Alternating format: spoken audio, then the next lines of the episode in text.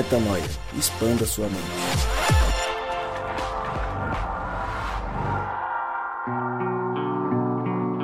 Sim, senhoras e senhores, ladies and gentlemen, chegamos ao podcast Metanoia número 270. Eu com esta voz fanha, eu com esta incrível.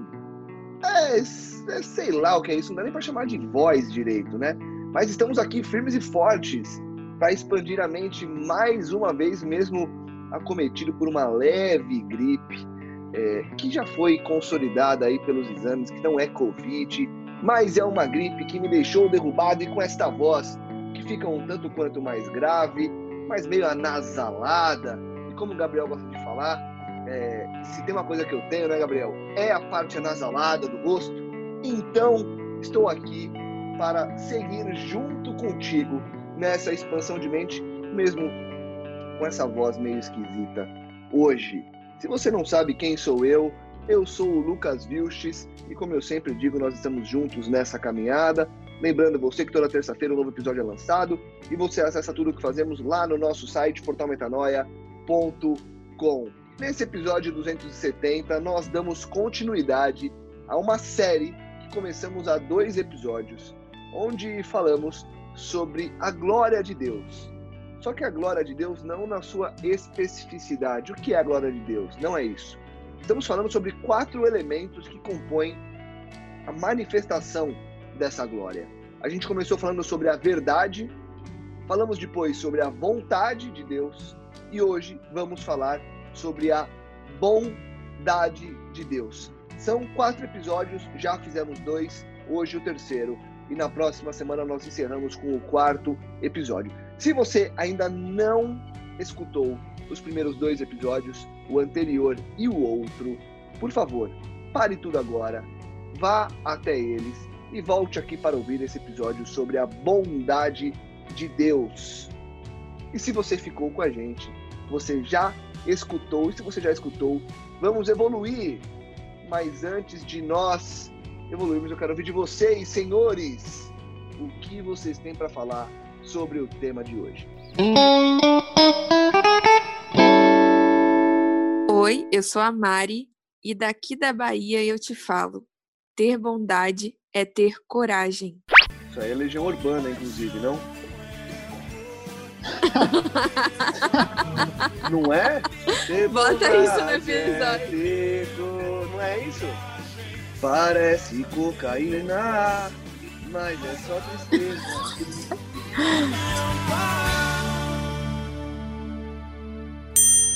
Fala galera, Gabriel Zambianco e que pese citações aí sobre Legião e tudo mais, aqui eu gosto de pensar como Léo Gonçalves e Senhor, preciso refletir e a tua bondade partilhar. Fala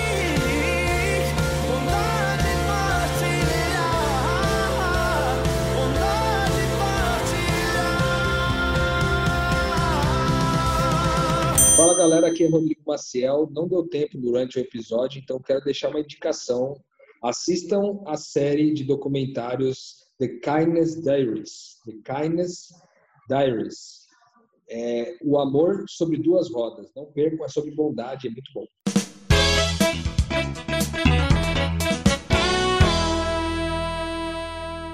Bom, é isso aí. Vamos falar sobre bondade, o Deus da bondade a bondade que revela a glória de Deus.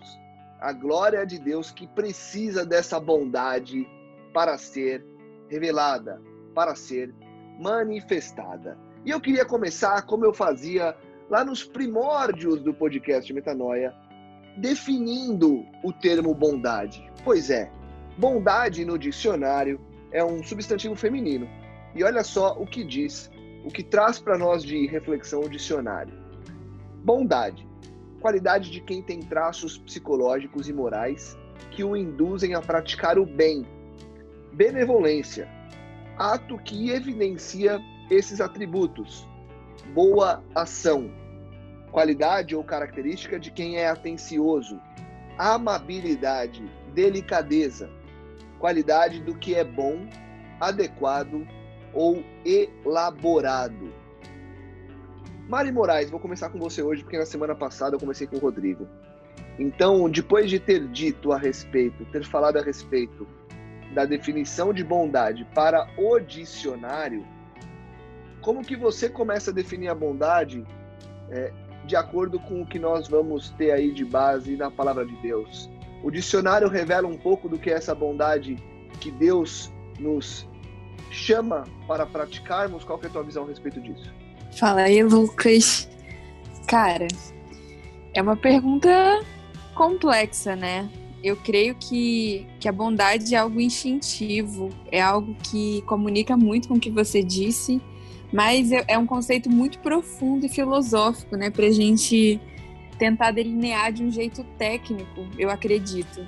Eu creio que quando a Bíblia diz que o Espírito foi derramado sobre toda a carne, eu creio que todo ser humano, todo filho de Deus nasce como, como, como que se fosse um radarzinho, assim, sabe? De sentir um cheiro, de sentir no feeling antes de aprender a ler, até mesmo aprender a falar. Eu creio que o ser humano reconhece a, a bondade. E talvez o jeito mais prático que eu conseguiria descrever sem ser técnica, como eu disse, até porque eu não conseguiria é, aprofundar filosoficamente isso, eu acho que a bondade se aproxima muito do afeto. Eu vejo que o Deus cristão, que foi revelado como Pai através de Cristo, ele se diferencia pelo afeto no que faz. Quando a gente sente esse cheiro de afeto em qualquer coisa, e é por isso que é uma linguagem que transcende né, a racionalidade. O bebê já sente a bondade da mãe, já sente a maldade se for colocado num colo esquisito, sabe?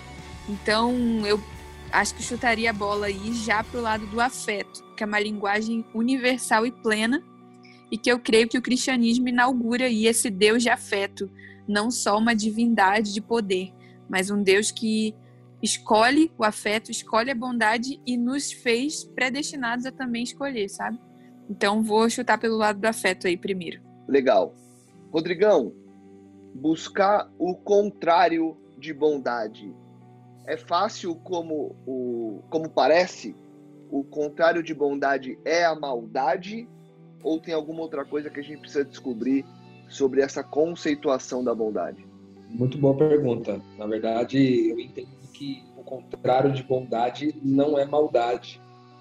Porque a bondade também é uma ação que você faz é, intencional, é uma atitude, é um impulso, né?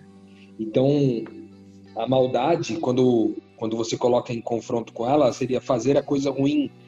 É, mas você poderia, por exemplo, não fazer nada. Né? E não seria o. E, seria não fazer nada também é o contrário de bondade. Então, na prática, eu acredito que o contrário de bondade é o pecado, cara. Pecado.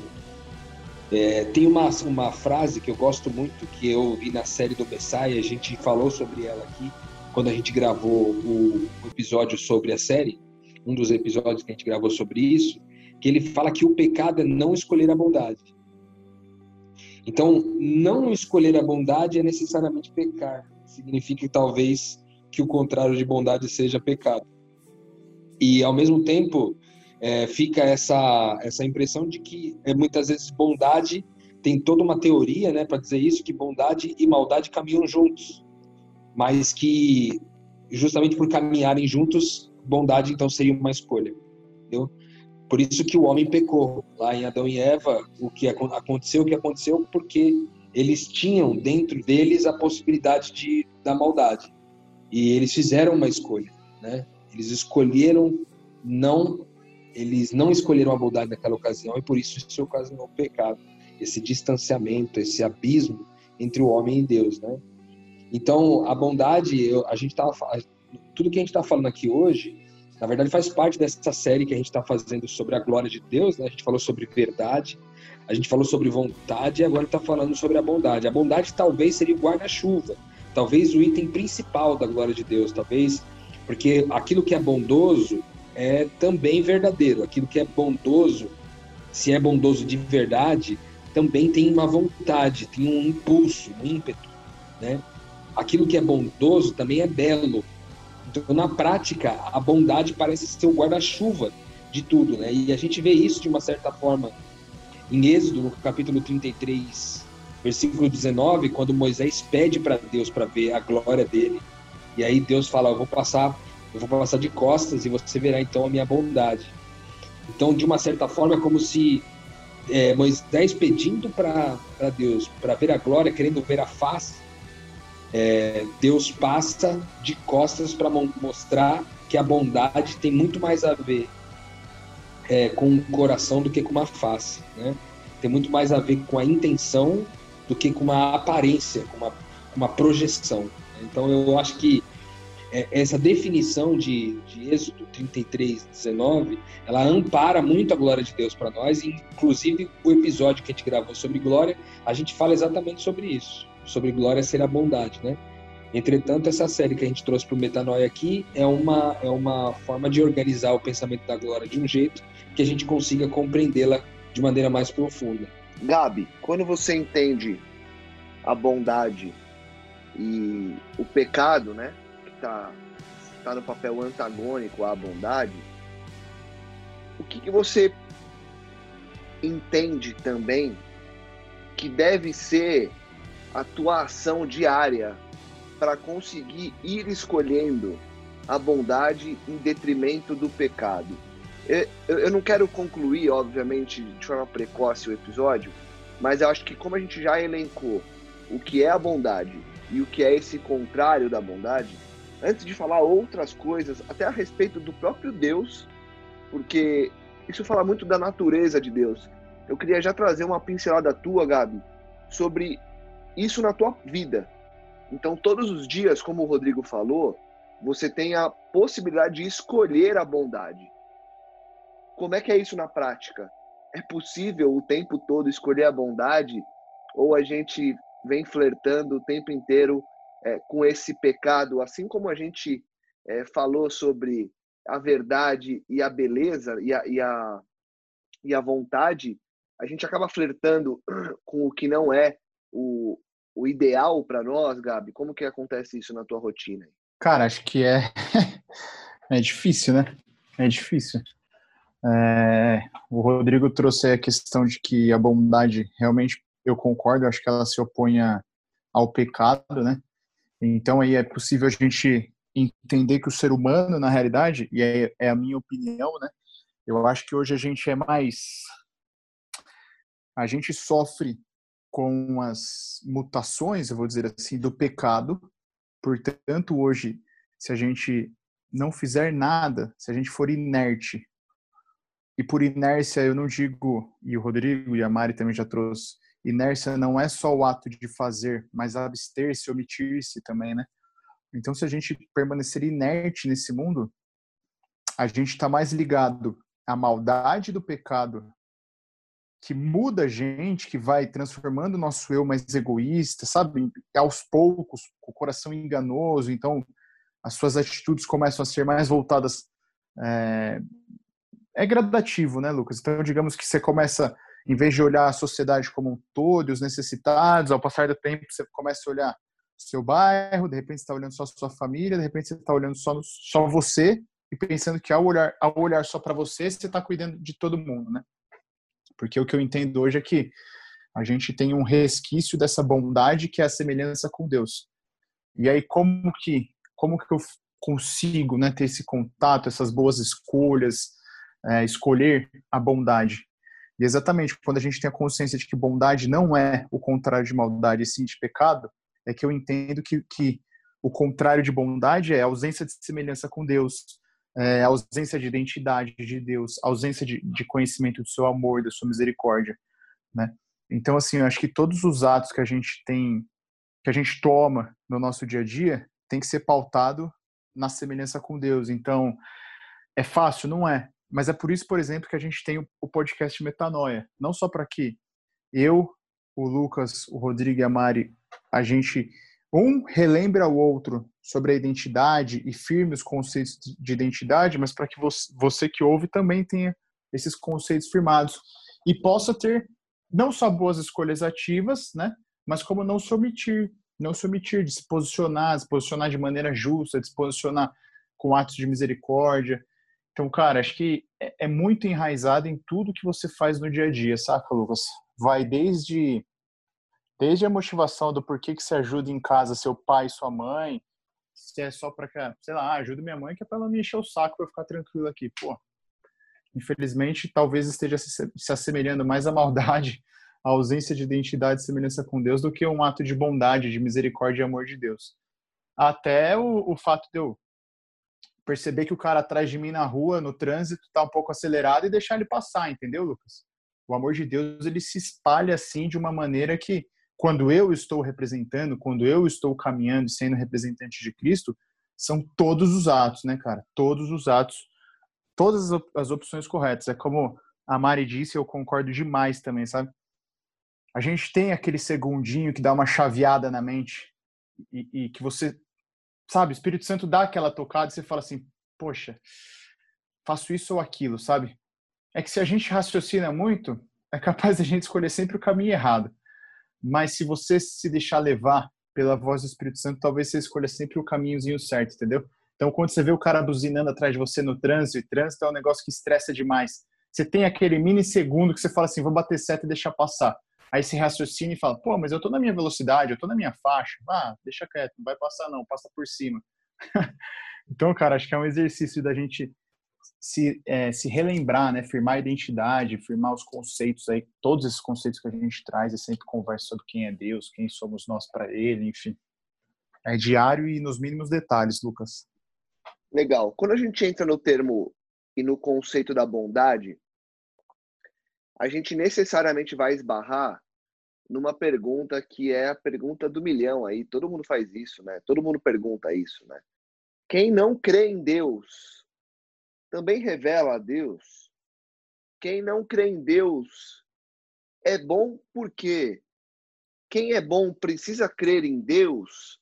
E aí eu olho aqui para o dicionário e eu gostei do que o dicionário trouxe, porque ele colocou o seguinte: qualidade de quem tem traços psicológicos e morais que o induzem a praticar o bem. Nós compartilhamos da crença de que esses traços psicológicos e morais, eles vêm desse sopro do Espírito Santo. Minha pergunta para você, Mari, é a seguinte: a glória de Deus, através da bondade, só é manifestada por quem crê no eterno? Caramba, essa é uma pergunta interessante, porque eu lembro que tem um versículo, eu acho que é Romanos 1, mas que fala que aqueles que não receberam a mensagem, é, a ele será imputado será imputada será imputado o conhecimento sobre Deus, porque a natureza revela é, quem Deus é e a bondade de Deus. E por meio da natureza, do que já é revelado pela observação, já seria é, imputável por quem não foi, não recebeu a linguagem, a clareza e a consciência é, do Evangelho.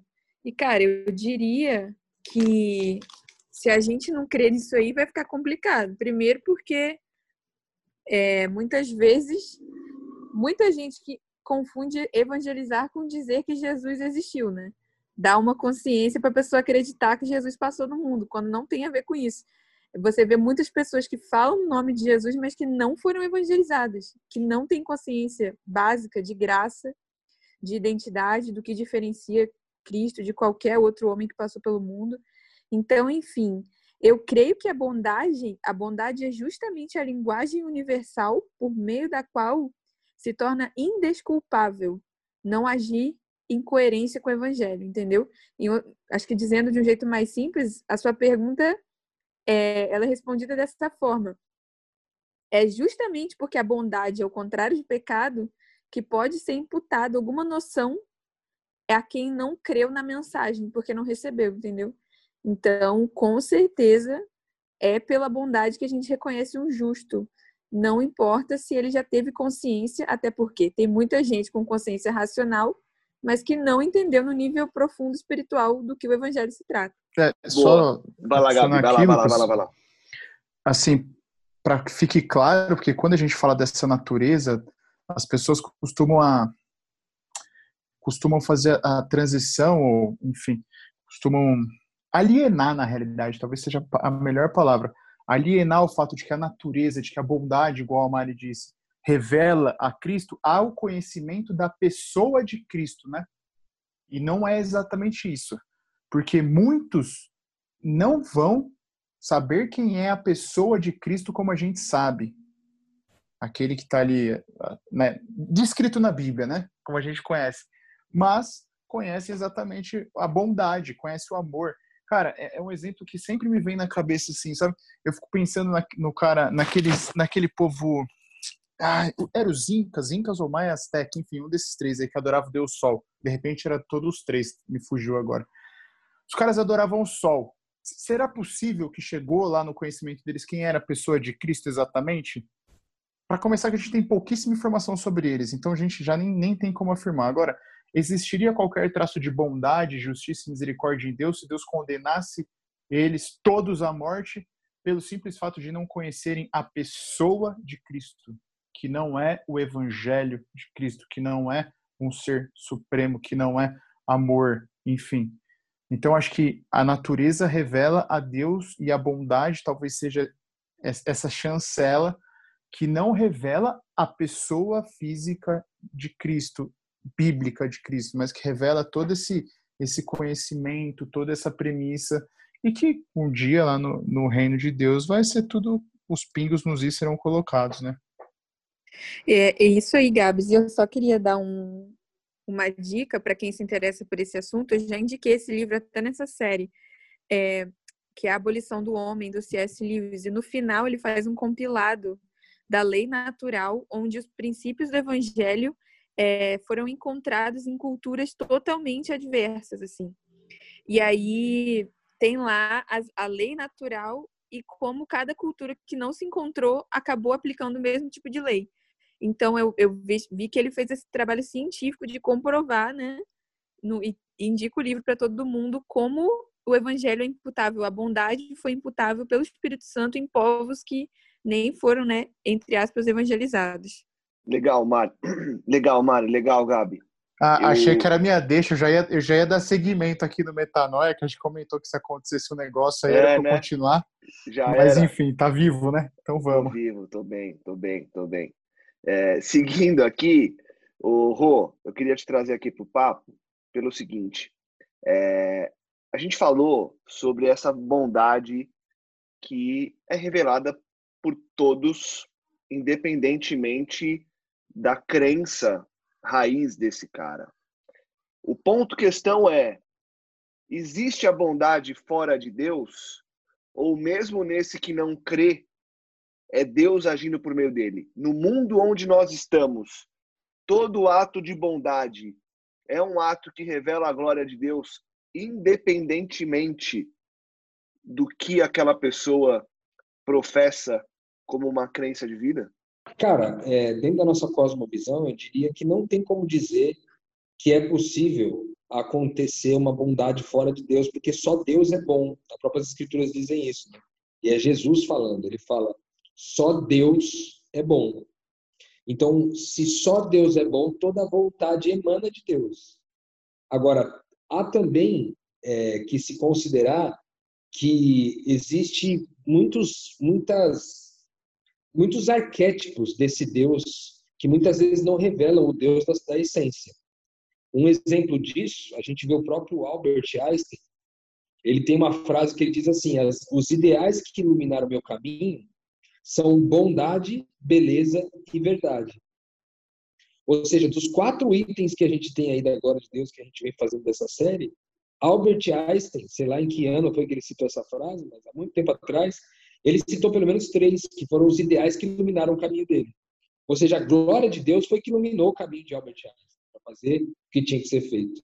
E há toda uma consideração a respeito disso, mas teoricamente Albert Einstein não era um cara cristão, né? Ele não, ele embora tenha tido um, uma convivência no judaísmo e até tenha citado algumas coisas a respeito do cristianismo, ele não era um cara que se anunciava como cristão, né?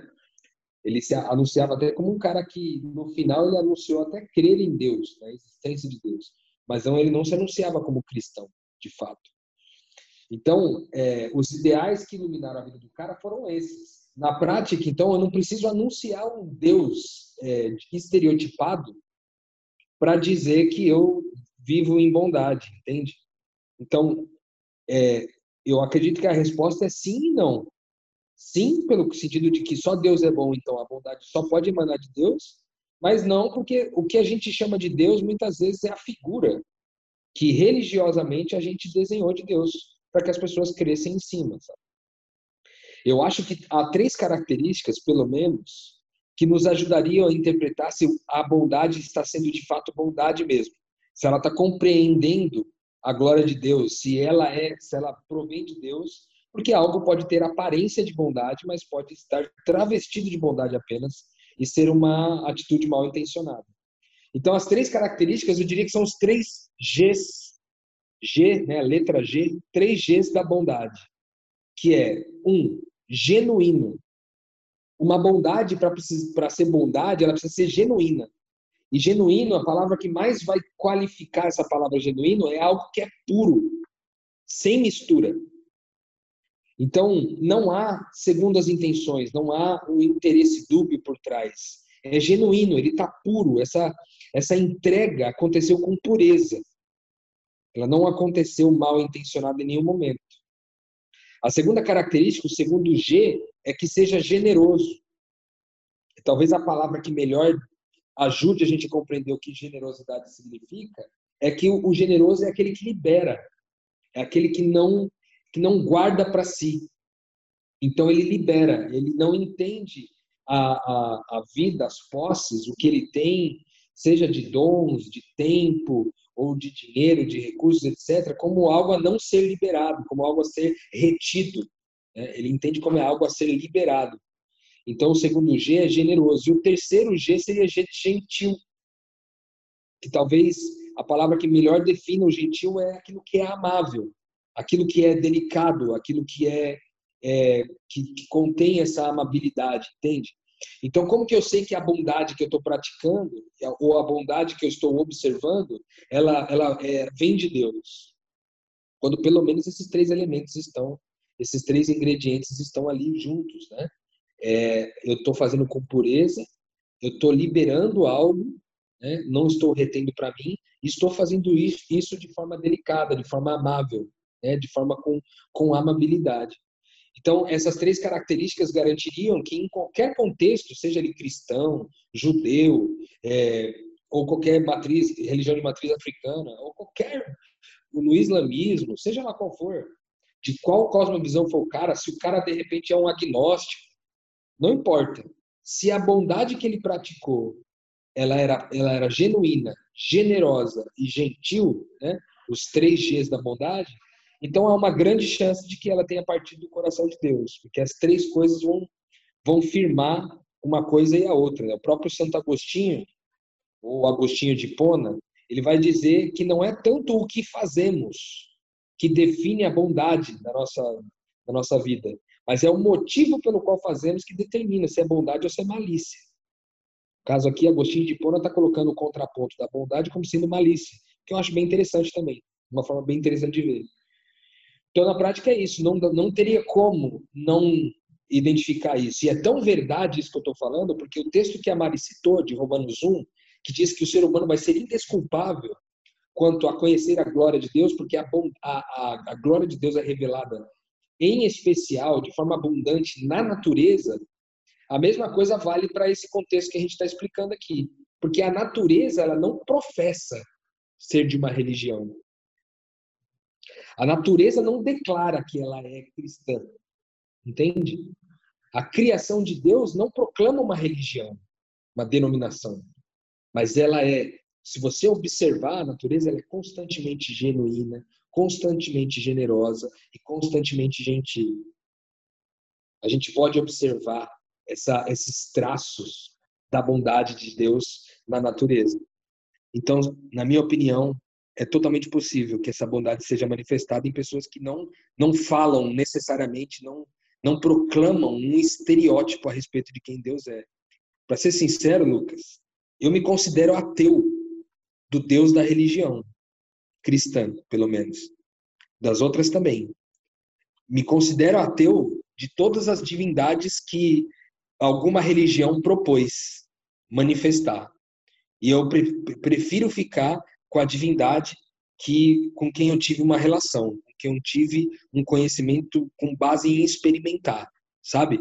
Nesse sentido, não preciso professar uma, uma religião para necessariamente a bondade de Deus atuar através de mim. Né? Então, eu acho que tem um pouco dessas, dessas faces aí. Bem profundo o que você trouxe aí, Rodrigão. E eu queria começar a encaminhar para o final, porque a gente contemplou bastante aí do que a gente precisava falar sobre bondade. E eu queria trazer, é, eu já trouxe um pouquinho no começo com o Gabi, mas queria trazer uma visão prática disso daí. Porque a gente sabe que na prática não é fácil a gente é, evidenciar essa bondade o tempo todo. Às vezes a gente escolhe o pecado, às vezes a gente escolhe dar vazão a um momento de raiva, dar vazão a um momento em que você acha que, que faz sentido né, fazer justiça ali com as próprias mãos. A gente dá vazão a uma série de coisas em função da nossa parte psicológica, em, em função do como nós estamos em certos momentos. Mas a gente sabe que a glória de Deus ela só vai ser vista através da bondade. A pergunta que fica é, e aí eu queria uma dica de vocês para a gente encerrar, cada um traz uma aí, traz uma visão. Como é que a gente faz para, falando de bondade especificamente, porque a gente poderia fazer uma metáfora aí de vários temas e de várias coisas que a gente sempre fala, mas de bondade, atos de bondade, com base no que a gente falou. Como é que eu venço a tentação de agir no pecado, de agir como quem faz a justiça, como quem vê o seu direito sendo é, exercido frente à vontade, muitas vezes, a falta de vontade de agir com bondade, sendo que a bondade, é, inclusive por algumas, em algumas circunstâncias, não vai ser a melhor coisa a se fazer. Afinal de contas, quem age com bondade age muitas vezes ou praticamente todas, se não todas, pensando única e exclusivamente no próximo. Então você abre a mão, você abre mão do que você é para que o próximo sinta esse amor, sinta esse ato de generosidade, como você citou. E aí, Rô, vou começar com você, Rô, que estava já no, tava quente aí. O que, que você deixa de dica para que essa vitória seja alcançada entre bondade e a parte do pecado? Olha, cara, é, talvez eu seja um pouco redundante aqui em relação a todos os podcasts que a gente já gravou sobre o assunto é, da, da identidade, né?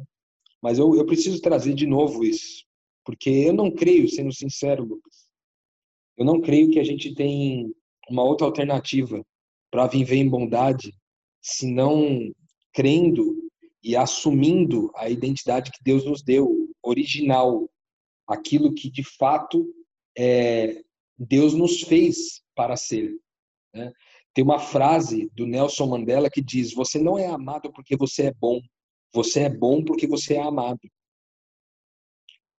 Isso parafraseia o que está é, tá escrito nas Escrituras quando diz que é, nós amamos porque Deus nos amou primeiro. Então a verdade é que essa bondade ela não flui de nós sem essa convicção de que a gente foi amado em algum momento. Até essas pessoas que é, não professam o nome de Deus cristão, por exemplo, praticam a bondade, se praticam a bondade dentro dos três Gs, né? Elas praticam a bondade porque em algum momento elas foram amadas, cara. É o amor. Alguém amou essa pessoa de forma genuína. E porque ela, ela foi amada de forma genuína, ela consegue oferecer bondade. Nem que, em última instância, essa pessoa seja o próprio Deus, né? Que tenha, então, a pessoa caído na, na consciência de quanto ela foi amada por Deus e, portanto, quanto ela pode amar, né? É, então, eu diria que a primeira coisa é meditar nisso, meditar na sua identidade, meditar em tudo aquilo que a gente tem falado aqui, que você é um filho de Deus, que você é um pequeno Cristo, que você é eterno, que você é amado, que, sabe, tudo aquilo que a gente já falou sobre identidade aqui, meditar nisso de noite, de noite. Meditar na pessoa de Cristo, porque a pessoa de Cristo é quem você é. Então, meditar na pessoa de Cristo de noite, de noite. Meditar. Agora, tem uma segunda dica prática dada por Madre Teresa de Calcutá, que eu gostaria de deixar e terminar com ela. Que ela diz o seguinte: nós não deveríamos permitir que alguém saia da nossa presença sem se sentir melhor e mais feliz. Nós não deveríamos permitir que alguém saia da nossa presença sem se sentir melhor e mais feliz. Aí eu dou um exemplo. Nós estamos aqui gravando podcast hoje. E de repente na nossa mesa está Mariana Moraes, Lucas Wilches e Gabriel Zambianco. Como que eu posso intencionalmente me movimentar para que Lucas saia dessa chamada melhor e mais feliz? Gabriel Zambianco melhor e mais feliz. Mariana Moraes melhor e mais feliz. Se eu colocar esse ingrediente em toda a relação, em toda a mesa que Deus me proporcionar, eu acredito que a gente pode cooperar com Deus, já que Deus faz a parte dele de nos movimentar através da identidade, nós também podemos cooperar com Deus, colocando um esforço da nossa parte em ser intencionais, em não permitir que as pessoas que cruzaram o nosso caminho é, saiam menos do que melhor e mais felizes desse contexto aí. É, vou emendar aqui, porque eu, ouvindo o que o Rô falou, gostei muito das dicas, assim. Acho que realmente, quanto mais você se sente amado, preste atenção no quanto você é amado, mais você ama. É, e essa última aí me veio na cabeça que mais feliz não é necessariamente mais alegre, né? Porque às vezes a gente tá comprometido com a felicidade de alguém que a gente ama é muitas vezes ter que não contribuir tanto para o prazer ou para a alegria dessa pessoa. Então, eu peguei muito isso é, e me, me inspiro em Cristo também para isso, né? Tá comprometido com a felicidade. E isso às vezes tem um custo, né? Que Jesus pagou. Vou falar agora. Eu também tenho duas aqui. A primeira é, a, é uma dica de um pensador indiano que eu gosto muito, chama Krishnamurti. Eu sei que ninguém vai entender o que eu disse, mas quem precisar, manda direct lá, quem se interessar. Mas a base dos ensinamentos dele é que boa parte, ou se não todo o sofrimento da nossa vida diminuiria drasticamente se a gente prestasse atenção nas coisas. Quando alguém te ofende, está te xingando, o melhor que você pode fazer é prestar atenção no que a pessoa está fazendo, porque aí você pode ser capaz de enxergar a dor dela. Então, é, prestar atenção na sua vida é uma coisa básica e que nos difere dos animais. E é um compromisso que você pode fazer hoje e que realmente vai ser transformador, tanto no sentido de aprender a lidar com a maldade alheia de um jeito mais afetuoso e bondoso, né? Portanto, quanto de também apreciar a bondade de Deus para com você e poder multiplicar essa bondade. Então, querido ouvinte, preste atenção na sua vida, por favor. Isso faz uma diferença assim colossal. E a segunda dica que eu senti de dar foi para você não perder o seu tempo, gastando o seu tempo tentando fugir da possibilidade de maldade. O que, que eu quis dizer? Às vezes a gente se desgasta é, tentando tirar da gente a escolha de, do mal, entendeu? Tipo assim, Deus, por que, que você permitiu que essa, que essa pessoa difícil trabalhasse comigo? Ou então, por que, que esse ex que eu não queria voltou a falar comigo? Eu, eu não quero ter a oportunidade de escolher nada errado. Cara, não vai por esse caminho. Porque escolher a bondade é o que diferencia a gente como filhos de Deus, sabe? E é bom que Deus nos dê a escolha. Então, não gaste o seu tempo tentando eliminar a possibilidade da maldade da sua vida e nem se queixando porque a possibilidade da maldade bate a porta. Use essa oportunidade como um privilégio de escolher, porque a bondade, se ela não for uma escolha, a gente vai se tornar escravo e não filho, entendeu? Seja grato pela possibilidade de escolher a maldade, a, a bondade, em outras palavras, pela também a possibilidade de escolher a maldade, porque isso faz a sua bondade ter valor, entendeu? São essas duas dicas aí. É difícil acrescentar alguma coisa, Lucas, porque o pessoal já trouxe dois pontos sinistros, mas eu vou, vou pegar duas frases aqui, das que o Rô mandou pra gente, que me chamam muito a atenção.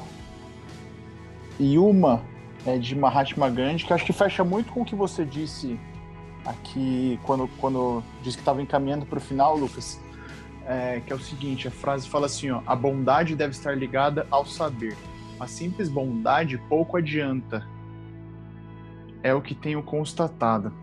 Em algum episódio a gente já falou, e eu acho que foi sobre a graça, enfim, quando tem aquela parábola que fala de jogar pérola aos porcos, né? Como a gente está estudando sobre bondade, às vezes a gente é levado a crer que a bondade é. Como eu posso dizer? É agir sempre de maneira. de maneira boa, de maneira. Bom, vou explicar o outro lado que talvez vocês me entendam.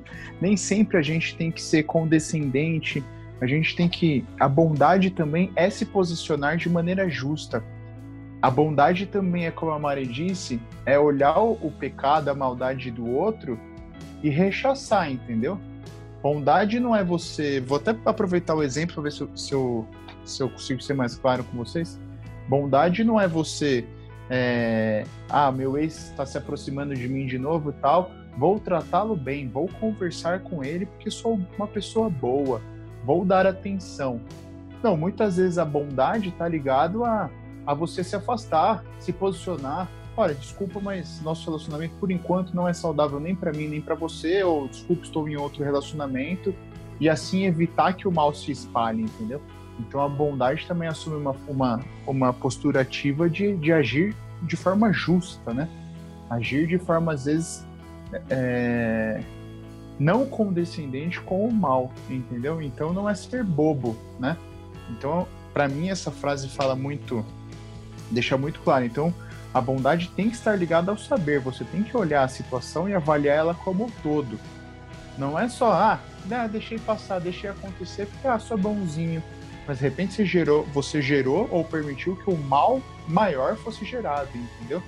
Então a gente tem que tem que tem que ter uma postura ativa sim.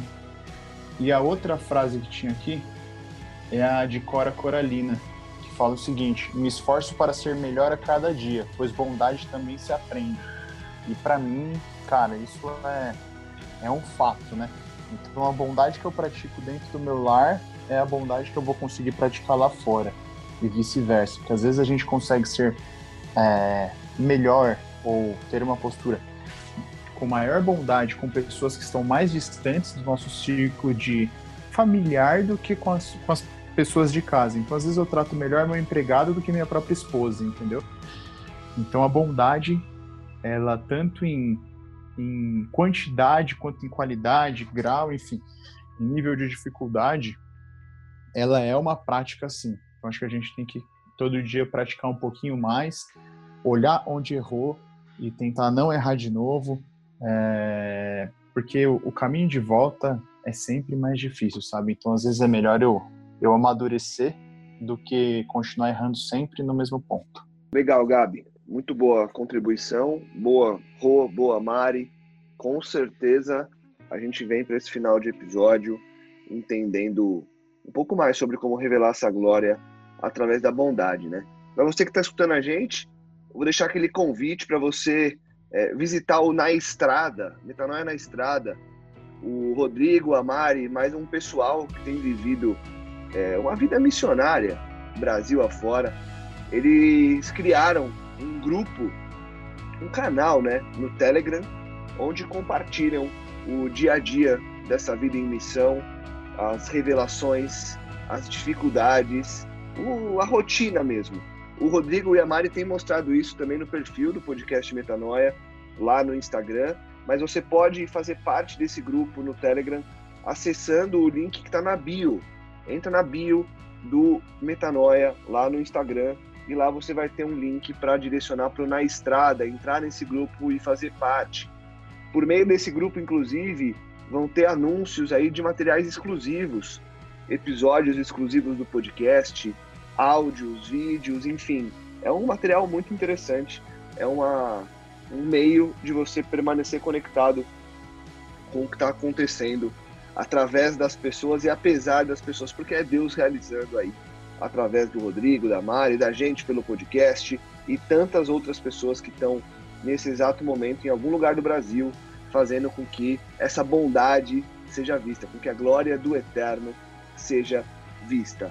Como eu falei no início do episódio, no próximo Metanoia, a gente encerra essa série e aí a gente completa os quatro elementos que compõem a glória de Deus. Obrigado por ter nos acompanhado até agora e volte semana que vem. Antes disso, claro, compartilhe, divulgue e ajude que mais pessoas possam expandir a mente. Como eu disse, semana que vem a gente encerra essa série, a gente dá fim a este material e com certeza segue expandindo a mente. A gente te espera aqui no podcast Metanoia na próxima semana. Metanoia, expanda a sua mente.